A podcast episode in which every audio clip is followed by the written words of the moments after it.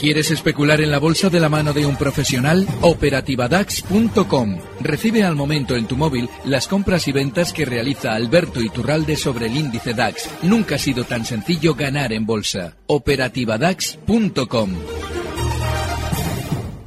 Tardes de Radio y Bolsa con Laura Blanco. Birds flying high. You know how I feel. Sun in the sky. You know how I feel.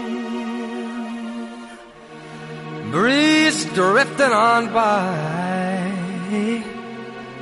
You know how I feel.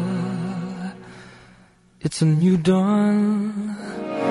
It's a new day. It's a new life for me. And I'm feeling good. I'm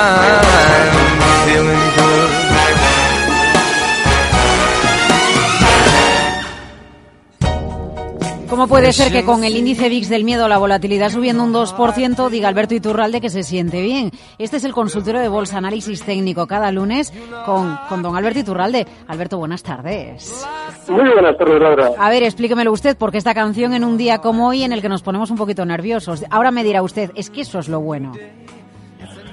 Sí es lo bueno y tampoco es especialmente grave. Eso subido del 2%. Hay que recordar que el VIX tiene ya niveles que ya están casi olvidados. Los importantes están ya casi olvidados. Estamos hablando de que el VIX que se pueda mover durante Alberto, semana, Alberto, le voy a pedir que se aleje un poquito del, al- de- de- del altavoz del auricular porque es que si no le escuchamos saturado. Vamos a intentar hacer una prueba, a ver. A ver, no sé si me es mejor. Un poquito mejor, si se puede alejar un poquito más, yo se lo agradezco. Vale. Venga, eh, ahora sí, ahora el- sí. El VIX eh, durante estos meses ha estado en niveles bajísimos. Estamos hablando de muy cerca de 11, eh, por debajo de 10 puntualmente. Tendría que superar niveles de hasta 17 puntos y con holgura para efectivamente haber realizado una subida relevante. ¿Qué es lo que pasa? Que nos hemos acostumbrado a subidas tranquilas, a movimientos relativamente leves. Nuestro IBEX, desde luego, ha estado más aburrido. Pero, eh, claro, esa costumbre nos lleva a que de repente un día el VIX sube un poco, nada relevante, y nosotros nos asustamos. No tiene sentido. Estamos hablando de que en Estados Unidos todo sigue tremendamente tranquilo y mientras siga así, no debemos preocuparnos y sobre todo hay que tener muy en cuenta que ahora ya, si se fijan en España ya desde la semana pasada, cuando marcábamos los 10.650, empezaba a haber un cierto tono positivo. La, el, el- el- el colmo ha sido lo que ha pasado con Bankia. Bankia venía subiendo desde noviembre, ha llegado a subir hasta un 16% desde noviembre. Para ayer, si alguien puede ver en las páginas de Internet cómo se trataban los resultados, los posibles resultados de Bankia, generas un grandísimo sentimiento positivo. Les voy a leer la noticia que un medio ayer publicaba en torno a las bueno a los resultados que nos iba a dar Bankia. Ayer nos decían algo así como Bankia ganó 816 millones en 2017, un 1,4% más por mayores ingresos. Esto en frío, sin los resultados después de abrir la bolsa. Bien, ¿qué es lo que pasa? Que un valor que ha subido un 16% a la chita cayendo desde noviembre, pues lógicamente lo que se va a encontrar el lunes a la mañana son compras, se van a encontrar esa noticia. Los inversores iban a decir, bueno, bueno, pues fenomenal, Bankia que le costaba subir, bueno, ya algo ha recuperado, voy a comprar. Claro, ¿Y eso qué es lo que supone? Que el núcleo duro de Bankia, que es el que te ha dado esa noticia, porque la noticia no es el dato, es cómo te lo han dado. Aprovecha para vender. Bueno, pues ese mismo medio del que les he leído la noticia, al mediodía, a las 14.36 horas, dice, ya con la caída de Bankia, ¿eh? dice, Bankia gana un 37% menos en 2017 por Banca Mare Nostrum y prevé una rápida integración. Es decir, el mismo medio, con menos de 24 horas de diferencia, nos ha dado la misma noticia en tono positivo y en tono negativo.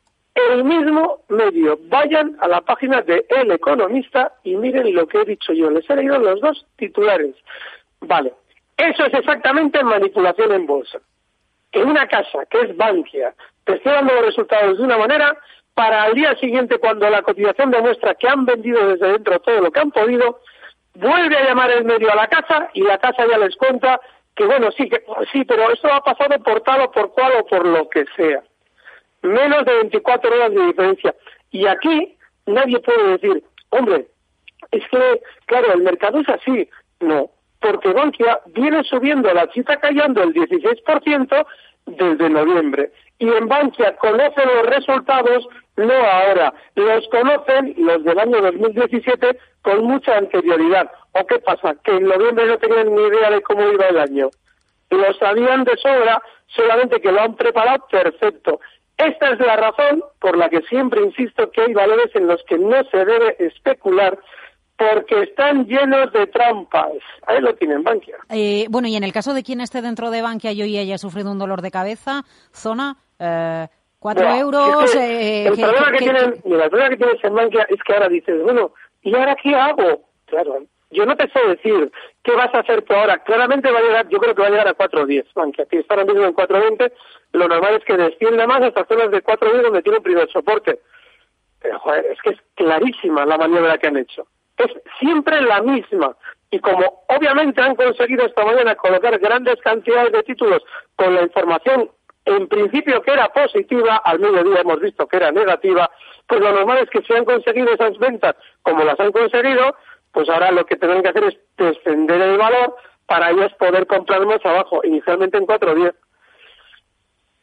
Los títulos de Bankia protagonista. Antes de, ir con las consultas, eh, Alberto, de los índices, ¿algún apunte que dar sobre DAX, sobre mm, IBEX 35? No, quiero tomar un poquito, como lo hemos comentado la semana pasada. Y es que lo normal es que tenga un poquito más de recorte hasta 10.500. El DAX ya ha hecho ese recorte del que hablábamos, pero al IBEX le ha costado más. Sin embargo, ya veis como esa zona 10.650 es importantísima como resistencia, con lo cual, bueno, hoy serán 10.555 y sería ese 0,5% todavía de caída. Bueno, veremos. No, es que estén mal los índices. Lo que sí que está mal es que vayamos de cabeza a sectores que durante estos últimos días han promocionado tanto como, por ejemplo, el bancario. Pero el índice no tiene demasiado peligro por ahora. A ver si nos da tiempo en esta tarde de, radio comentar algo de las compañías energéticas, porque hoy también le, le han dado bien a, las Endesa, Red Eléctrica, Senagas. Pero antes les recuerdo, si quieren hablar con Alberto, 91283-3333 o correo oyentes arroba capitalradio.es o audio WhatsApp 687050600. A ver, creo que ha llamado José de Madrid. José, buenas tardes. Ah, no, está, está David de Zaragoza. David, buenas tardes. Hola, buenas tardes. Mire, una consulta para el grande Alberto Iturralde. A finales de diciembre comentamos un valor que era Hispania, Ah, los compré a 15.70 y usted dijo ya entonces que llegaría a 17.40, que ha llegado hoy, por ejemplo. Pero como usted es muy sabio y nosotros no somos tan rápidos, hoy no, no he vendido a 17.40 y ha pegado una bajada de casi un 4%. Me gustaría saber cuál es la opinión ahora mismo de Alberto Iturralde sobre este valor. Yo las tengo compradas a 15.70. Y después también la opinión sobre Pernod Ricard, que las tengo compradas a 129 Hoy ha marcado cierre 128.10 y supongo que es momento de salir y no esperar ni resultados de, de esta compañía que me parecen que son la semana que viene. Muchas gracias. Gracias, David, desde Zaragoza. Don Alberto, Hispania, eh, ¿no se atreve a vender? ¿Qué hace? Eh, ¿Aún está le, agradezco el seguimiento, pero es que ese es el problema. en un objetivo hay que liquidar, no hay que estar esperando. Cuando a veces el viernes pasado con Luis Vicente decía, bueno, ¿y usted cómo sale de los valores? Pues, cada estrategia es un mundo pero yo lo que siempre digo es en todas las estrategias que planteamos aquí, como es de semana en semana, es que cuando llega el objetivo liquiden. Lo que no tienen que hacer en el estado es salir cuando marca. Hay que esperar a un cierre, lógicamente, porque en, las trampas de mercado en ese sentido están continuamente produciéndose. Entonces, si usted a un tick aplica un stop, pues verá cómo le lavan mil ocasiones para luego volver precio a su sitio. Sin embargo, en el objetivo sí, hay que salir. Y si no hemos salido, hay que salir. Es decir, que yo he perdido, en este caso, nuestro oyente ha perdido un 3-4% por no haber salido, porque España ha llegado a marcar 17,70 y al cierre 16,70. Claro, además, la vela de hoy, la, sesión de hoy es tremenda, porque es una, se los de japonesas siempre dicen que es una vela de giro, pues sí, lo es, porque tiene mucha volatilidad. Yo suelo decir que cuando la vela no tiene mucha volatilidad hay que esperar al día siguiente, pero esta no, esta es clarísima de giro a la baja, con lo cual yo personalmente creo que hay que salir ya. El caso de Pernod Ricard, bueno, a mí, en cierto modo, estoy un poquito con lo que decía el oyente. Hay que estar al margen de resultados y de historias. Puede colocar un último stop en 127 euros. En el largo plazo sigue bien. Esta nos ha dado estrategias muy buenas. En las últimas semanas ha estado muy lateral. Con lo cual, ese último stop en 127 y digan lo que digan en los resultados. Da igual. Eh, a ver, vamos con un audio de WhatsApp. Alberto, 687-0506-00, a ver qué le preguntan. Buenas tardes, señor Iturralde. Eh, le agradecería su opinión sobre Dutch Post, eh, Henneken y su correspondiente stop. Muchísimos saludos. Gracias. Bueno, pues saludos para usted. Deutsche Post y Heineken, don Alberto. Vale. En el caso de Deutsche Post, estamos hablando de un valor que ya está marcando un probable giro a la baja. Eh, ha estado muy lateral durante las últimas semanas en su día también lo trajimos como estrategias desde la zona 33, ha llegado a marcar 41 y está muy lateral. En los valores que ya se han vuelto laterales hay que estar al margen. Sin embargo, en Deutsche, bueno, tiene algo bueno y es que el stock está muy cerquita, en la zona 38.50, con lo cual, si alguien quiere especular con Deutsche Post, que hoy cierra en 38.64, esa es la zona. Pero yo creo que no hay que estar ya, hay que dejarlo un poquito que, que sea un poquito más castigado antes de volver a entrar. Heineken es distinto, porque yo hoy en Twitter lo ponía como un valor en el que se puede realizar una estrategia compradora. Yo llevo muchos meses pendiente de este precio, además os lo suelo comentar cada mes así de refilón que Heineken en algún momento va a marcar una clara compra, porque después de superar máximos históricos se había mantenido muy lateral. Bueno, pues ya lo ha hecho. Ya ha marcado durante estas últimas dos, tres sesiones una clara compra y lo explicaba en Twitter que es un precio que hay que tener en cartera ya, la zona eh, 88-70 puede servir de stop, hoy cierra en 89,94 y el primer objetivo alcista tiene que estar en 95 euros. Heineken. Eh, nos vamos ahora por teléfono a Oviedo con María. Hola María, buenas tardes. Hola, buenas tardes. Mire, quería con el señor Iturralde, a mí me pasa lo que la anterior, la anterior llamada, que tengo Bonovia y no lo vendí cuando debería de haberlo vendido. Eh, ahora está al, más o menos al precio que le compré, que si me aconseja seguir. Y luego quería entrar en Volkswagen, hoy mañana ya, y entonces en el Nasdaq, que, que, eh, Monster, que qué opina él. Gracias. vale. A ver, em, empezamos con Bolivia, venga. En el caso de Bolivia, yo saldría. Es que ese es el problema. Eh, claro, otra caída de maravilla, pero tiene pues esa resistencia en 42. Y si ahí no salimos, pues nos hacemos un amigo para mucho tiempo. Y en el caso de Bolivia, en principio todavía tiene pinta de seguir recortando más. Inicialmente va a seguir seguramente desde los 39,64 hasta zonas de 39 euros, con lo cual yo es que no la tendría, además clarísimamente.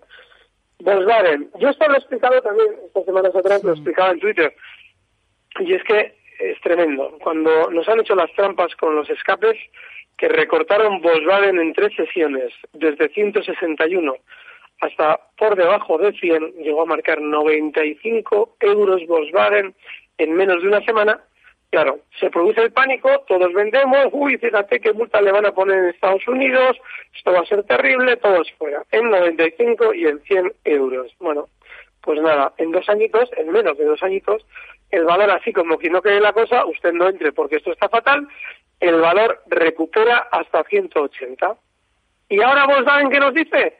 Hombre, que todo está fenomenal, que mm, la mayor vendedora del mundo, que, hombre, nadie no vendemos mucho, pero hay que ver lo que vendemos en Europa. Y, hombre, los escapes, hombre, que no, que son tonterías, oiga, pero ¿qué, qué, detalles más feos?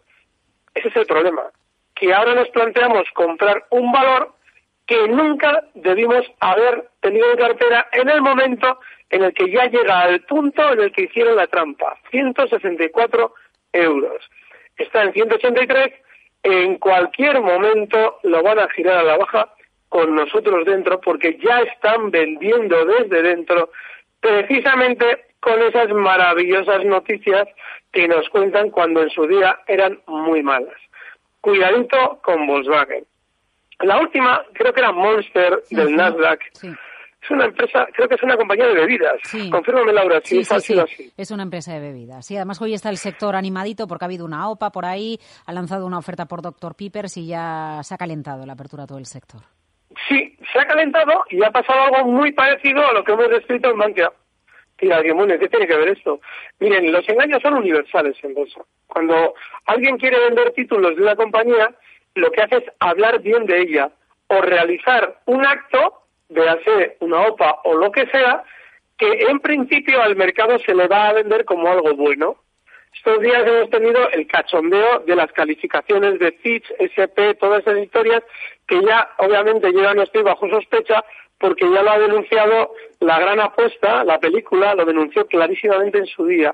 Y ahora estamos viendo el cachondeo que supone que fulano o mengano te digan que tú eres muy bueno, o triple A o triple Z como cuatro. ¿Vale? Pues con estas cosas igual, que si la APA es maravillosa, que si tal y que si, si usted compra en 68 dólares lo que, pues fíjese, hace menos de un año estaba en 40, pues igual estamos haciendo el primo, por mucho que nos estén diciendo que la operación es maravillosa.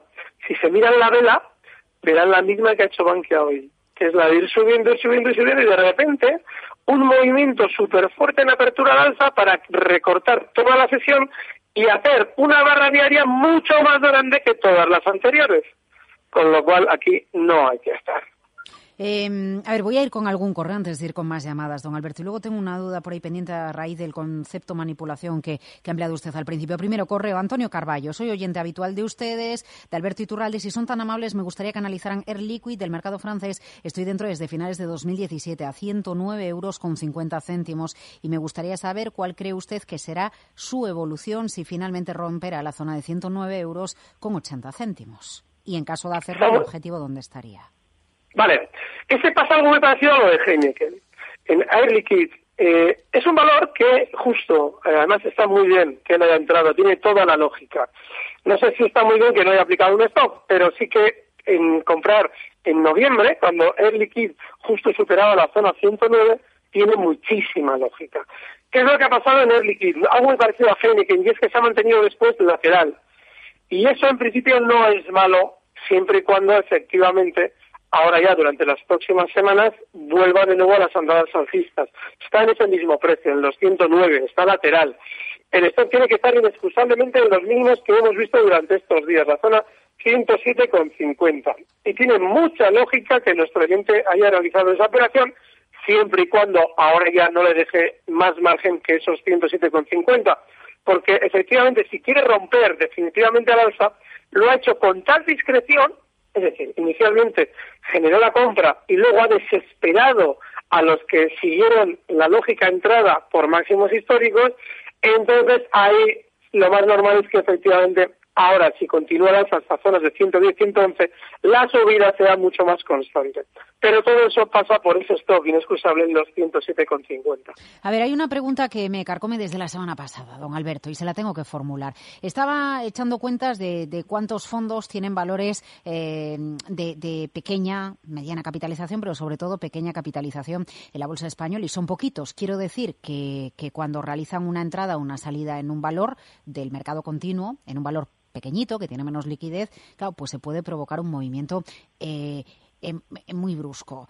Pero tampoco es que veamos, a ver, movimientos en ocasiones muy bruscos en el mercado cuando hay salidas y los fondos entiendo que evidentemente quien está en X título dentro del mercado continuo español, eh, vale, está durante un tiempo, pero, pero no vemos movimientos bruscos proporcionales a lo que entiendo yo tienen que ser los movimientos de fondos. ¿Hay algo ahí que no sepamos? Sí, hay algo, además voy a contar una historia real que sucedió en España en el 1987 cuando se producía el pánico vendedor en Wall Street. Cuando aquello, en el 87, no había todavía la informatización que tenemos hoy en día y la velocidad en las comunicaciones. Con lo cual, cuando en, eh, Nueva York se vio que había que vender de manera masiva títulos porque la caída era de órdago, tuvieron que incluir en las ventas los títulos de los dos grandes bancos por aquel entonces españoles, el Banco Bilbao y el Banco Santander. ¿Qué es lo que hicieron aquellos fondos? Llamar a los, a los dos bancos, al Banco de Bilbao, le decían, oye, colócate comprador al cuidador del Banco de Bilbao, ojalá nos estuviera viendo porque eh, estaría sonriendo seguramente y sabiendo que es absolutamente cierto lo que estoy contando. Aquel hombre se tuvo que, en principio, jamar toda la caída. ¿Por qué? Porque en España, en aquel momento, el cuidador del Banco Bilbao había hecho subir el valor y le tocaba, él quería vender cuando de repente vino el pánico en Wall Street. Hoy en día está todo totalmente informatizado y está todo preparado para que eso no suceda. Pero ¿qué es lo que pasó? Que como no tuvo dinero para él poder aguantar toda la, el aluvión de ventas, se tuvo que comer toda la caída para posteriormente, año y pico después, poder recuperar el título hasta donde lo tenía antes de las caídas. Emilio Botín, como buen zorro de bolsa que era, porque era terrible para estas cosas, lo que hizo cuando le llamaron desde los fondos americanos fue él tumbar el valor un 15% y luego llamar a los fondos para que si querían vendieran, eso sí, perdiendo ya un 15 un 20%. Eso es saber de bolsa. Bueno, pues ¿qué es lo que pasa hoy en día? Pues lo que pasa hoy en día son dos cosas muy sencillitas. Y es que los fondos de inversión, como no se sabe quién está detrás de ellos, y aquí hay que tirar las orejas también a los que analizan a los fondos de inversión, pues hacen lo que quieren, entre otras cosas, la que han descrito. Si yo quiero vender un título de baja capitalización, llamo a fulanito que tiene otro fondo y le digo, oye, mira, eh, cómprame tu amigo esto antes de que tiremos el valor, lo cual habla muy mal de los dos gestores. ¿Por qué? Porque si tú sabes que a la hora de vender vas a tirar un valor, no compres tanto porque es un valor chiquitín. Por eso muchas veces advertimos aquí que hay que tener cuidado con los valores pequeños. Bueno, pues nada, en los fondos no tiene ningún cuidado. ¿Por qué? Porque le colocan los títulos a otro fondo que los compra de buena gana a cambio de que el primer fondo que se ha librado del problema le haga la contrapartida en otra ocasión que venga bien. Es decir, trapicheo. ¿Y qué es lo que pasa? ¿Por qué se hace todo eso? Pues muy sencillo, porque en España no se obliga a las casas a publicitar quién es el, elemento físico, es decir, la persona física que hay detrás de la gestión. Se habla de bancos, se habla de gestoras, se habla de entelequias. Lo que deberían es decir, como el señor Paramés es gestor de tal fondo que es el único honrado en España, pone su nombre detrás de ese fondo, pues en todos los demás debería haber un fulano o unos fulanos que son los responsables del fondo, cosa que en España no sucede y permite el engaño que les ha llevado en el último año a perder un 70% los fondos, un 70% de los fondos que se publicitaban hace un año como seguros han perdido dinero. ¿Por qué? Porque en el 16 se produce un pánico de tal calibre en febrero que los bancos con mucha piquerdía sacan fondos al mercado que ellos califican como seguros. Mentira. Han palmado el 70%, porque allí donde va el dinero allí se pierde. Eh, Alberto, ha dicho usted que trapichean los eh, gestores o entre las gestoras con títulos de pequeña capitalización. Yo lo quiero vender, tú me lo compras y el precio no se resiente. Eso nos ha sugerido. Y el año que viene hacemos al revés, porque me debes una. Vale. Bueno, que nada, es que tenía yo dudas. Que, a ver, correo de Matthew. Buenas tardes, quisiera participar en el consultorio. Adidas, tengo cortos desde los 181. ¿Cómo lo ve usted? Vale. Ah, pues abrimos Adidas. Venga, vamos con Adidas. Pues bueno, ya, ya él, también en el correo pregunta por Apple, aprovechando que, que está metiendo un viaje interesante, si quiere los Ya me he quedado gusto con lo de los fondos, pues ahora ya relajado. Bueno, el caso de Adidas está bien, están bien esos cortos, pero tienen un problemón. A la hora de especular en valores que están laterales, como es Adidas, hay que buscar zonas un poquito más críticas. En el caso de Adidas, la resistencia más importante es justo en los 189. Alguien podrá decir, hombre, qué sencillo, la semana pasada son los máximos 189, justo ahí, ¿no? No, no. Es que el hueco que deja muchos meses antes, estoy hablando de hace eh, cinco meses, en agosto de 2017, es justo esa zona. Luego ahí tiene que estar el stop y cuanto más cerca hubiera podido abrir los cortos de esa zona, mejor. Con lo cual, bueno, el objetivo bajista en 175 no están mal abiertos, pero sí que quizás están abiertos en un punto bastante mejorable. El caso de Apple. Apple durante estos días ha caído con muchísima fuerza. Y aquí hay que recordar un poquito lo que hablamos siempre de un mercado que tiene baja volatilidad en general, como el americano, con respecto al valor más potente de ese mercado, como es Apple. Si el, valor más potente está cayendo más que su mercado, lo más normal es que tienda a seguir cayendo más que su mercado. Con lo cual, ahora lo lógico, como ha llegado ya a una zona de soporte importante, la zona 166,85, pues lo normal es que tengamos un rebote por cierta sobreventa. Pero en el tiempo, lo más lógico también es que continúe cayendo hasta zonas de 163, 164. No hay que estar comprados en Apple, tampoco vendidos, porque ahora tiene una gran sobreventa y lo normal es que rebote. Eh, ahora sí creo que está José de Madrid al otro lado del teléfono. Buenas tardes, José. Hola, buenas tardes. ¿Qué tal está? Eh, yo pensaba que se habían olvidado de mí. No, bueno, no, no, no. Eh, señor Iturralbe, le felicito porque le, eh, oí el otro día una entrevista que hizo con a nivel político y me gustó mucho lo que dijo. Eh, Bueno. Estoy vendido en el bono alemán y ha roto el 160 y la proyección que yo veo es que puede ir hasta 148.21.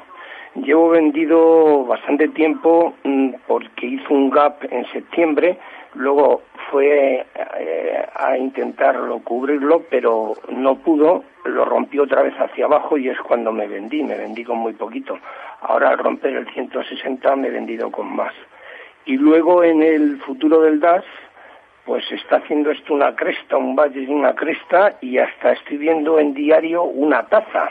Dígame usted lo que ve, porque se puede ir al 12.850.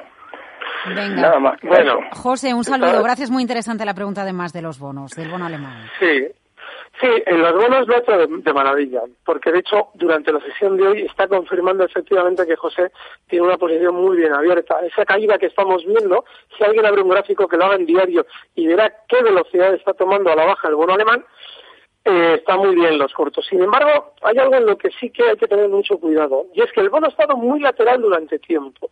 Cuando ha estado tan lateral, el bono alemán lo que suele hacer es lo siguiente, realiza un movimiento muy rápido hasta la siguiente zona, en este caso de soporte, porque el movimiento es a la baja, para volver a mantenerse lateral durante más tiempo. Es decir, o estás muy rápido o no lo pillas. Él ya está dentro, con lo cual ya, es- ya está en la posibilidad de haberlo pillado. Pero el objetivo bajista, el primer soporte, se encuentra justo en la zona 156, no tan abajo. Es posible que quiera descender más, pero en principio los 156 serían el primer objetivo bajista en el que ya verá cómo lo van a empezar a entretener y no lo van a dejar caer con fuerza a partir de ese 156. Con lo cual, ese sería el objetivo bajista y a la hora de colocar un stop todavía hay que darle cierto margen. La zona 160,50, que es ya un poquito por encima de la resistencia, hay que darle ese margen, esos 160,50 serían el stop de cortos. El caso del futuro del DAX, vale, me río porque efectivamente sí. tenemos, está tenemos dibujando 15 esa- segundos, Alberto. Vale, estás dibujando esa taza, pero la confirmaría así, baja de 130, 13.130, con lo cual todavía nada. Hay que estar pensando a la baja en en 13.130 y hay que esperar que haga un soporte, que es lo más probable. Eh, no le pedí un nombre, una estrategia, un título. Heineken. Ah, Heineken, vale, la tiene, en Twitter, la- la, tiene en Twitter, sí, que le he leído esta mañana y le han preguntado por ello. Por cierto, Siemens Gamesa, 235 empleados en España se acogen al ERE y plantea un ERE de 133 empleados en la planta de producción de palas de Miranda de Ebro. Alberto Iturralde, Días de Bolsa, gracias. Mañana volvemos con el mercado abierto. Gracias, un fuerte abrazo. Recibe al momento las operaciones de Alberto Iturralde vía SMS en tu móvil. Operativa DAX.com.